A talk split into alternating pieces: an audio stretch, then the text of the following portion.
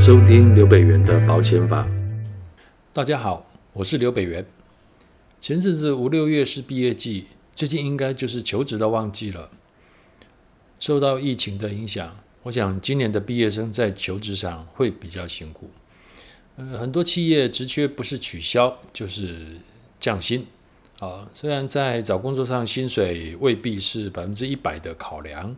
但是我相信多数人。还是会很在意薪水的。好，所以我们今天这一集呢，就要来跟大家聊一聊工资这件事情。大家一定听过所谓的轮班制这样的一个说法，呃，或许呃，可能有一些听众朋友，您的工作呃就是轮班制哈，或者是你想应征的工作呃有轮班的状况，呃，轮两班或者是轮三班。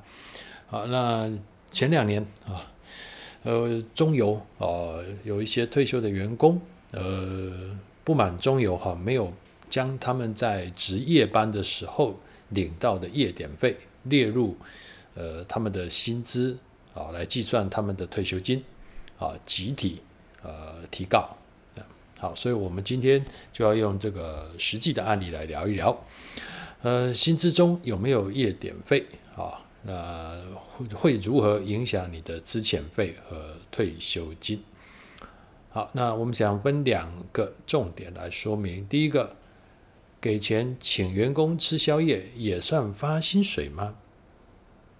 好，那当然这个就是给夜点费的一个问题啊。呃，它算不算是薪资的一部分？那第二个是员工所领到的每一分钱，是不是都是劳基法？呃，所关注的所谓的工资呢？呃，当然我们也会在后面再举其他的例子来做说明，好让这个问题能够更清楚一点。好，我们现在就来谈第一个问题。呃，公司如果呃请一些值夜班的员工哈，呃，定期的有一些几步啊，呃，那这个时候呃，请员工吃宵夜也算发薪水吗？好，我们来说故事好了。好，那这六名中油员工在退休的时候，呃，跟自己的公司发生了退休金的诉讼。那当然，其中有一个重点就在于说，在计算退休金的平均工资，啊，就是这个退休的人员他在中油工作了几十年了，好，他的平均工资到底是多少？哈，那在计算退休金的时候。呃，就是一个很重要的一个母数，啊，都是以这个平均工资再乘以它的年资啊，呃，所以说平均工资的概念是很重要的。那平均工资的来源是来自于你历年来啊，在呃公司所领到的呃薪水里面有哪一些是属于工资的结构。好，那这个问题呢，劳资两边的看法不太一样。呃，劳工呢，在中油是轮三班制，因此他们每个月都有领到所谓的夜点费，哈，这所谓夜点费，呃，应该这样讲吧，就是夜间膳食津贴，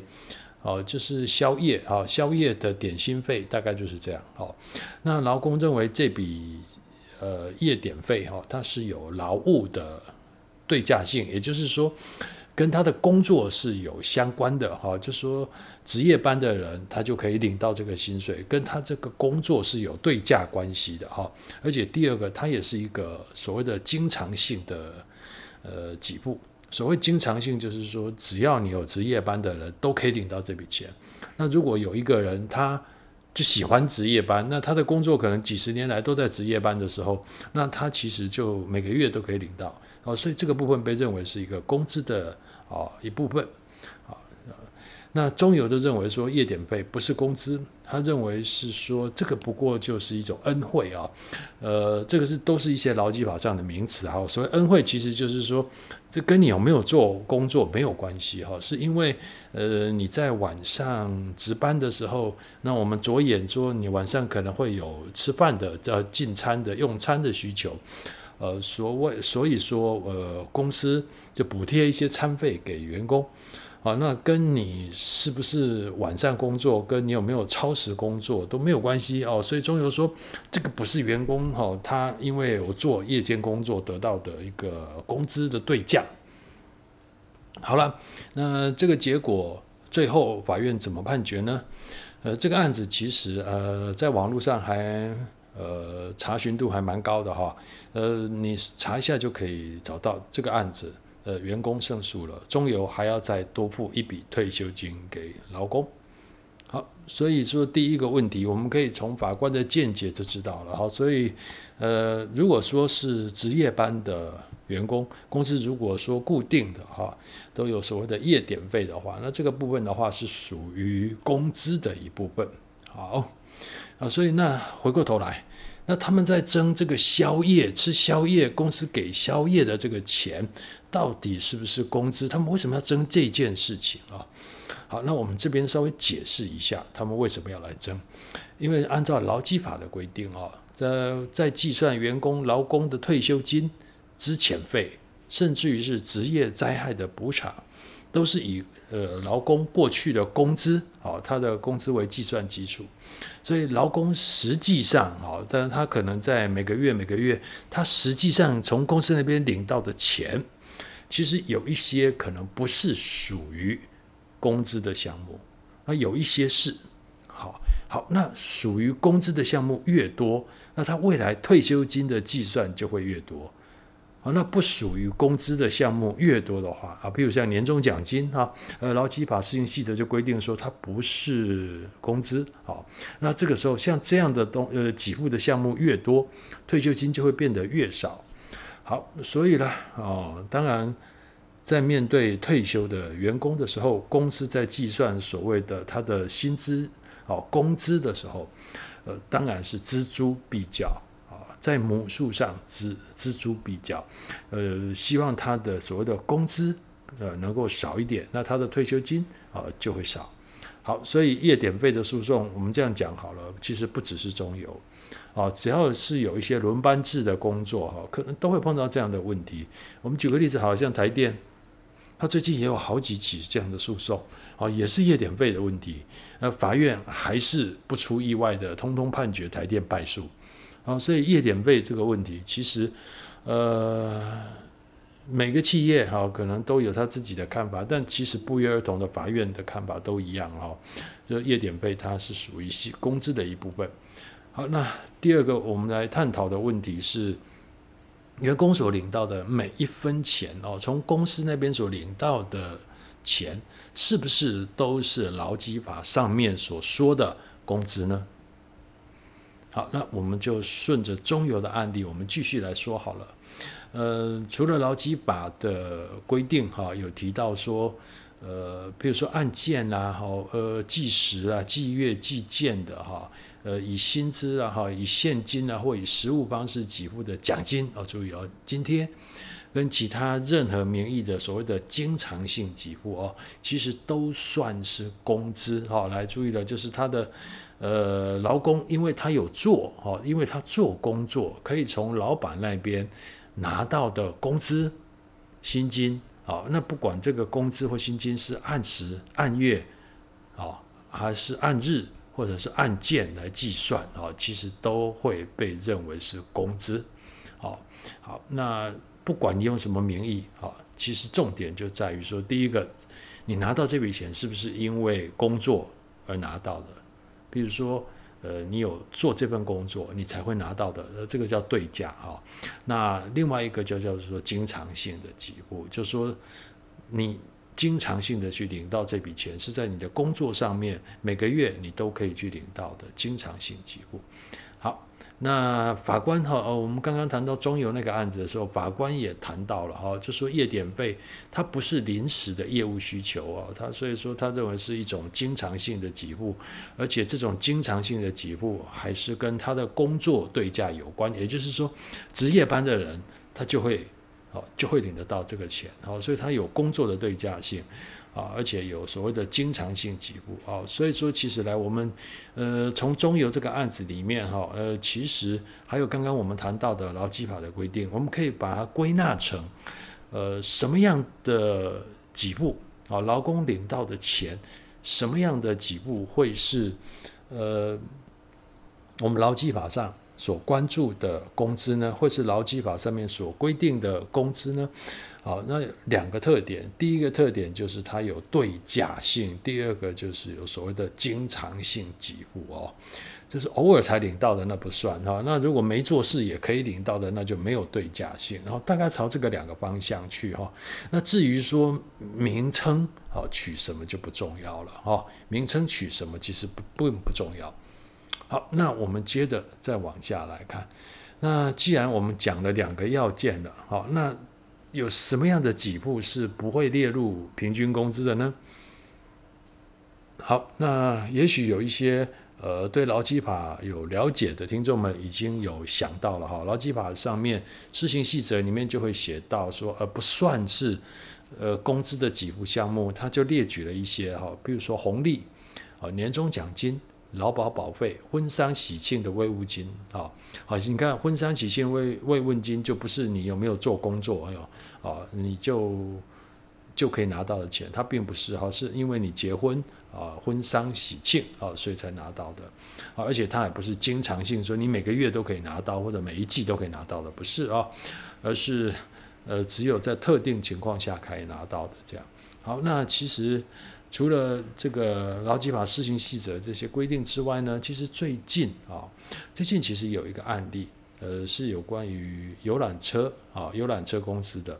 啊，游览车公司的话，因为司机哈，请司机来开游览车，他们呃带着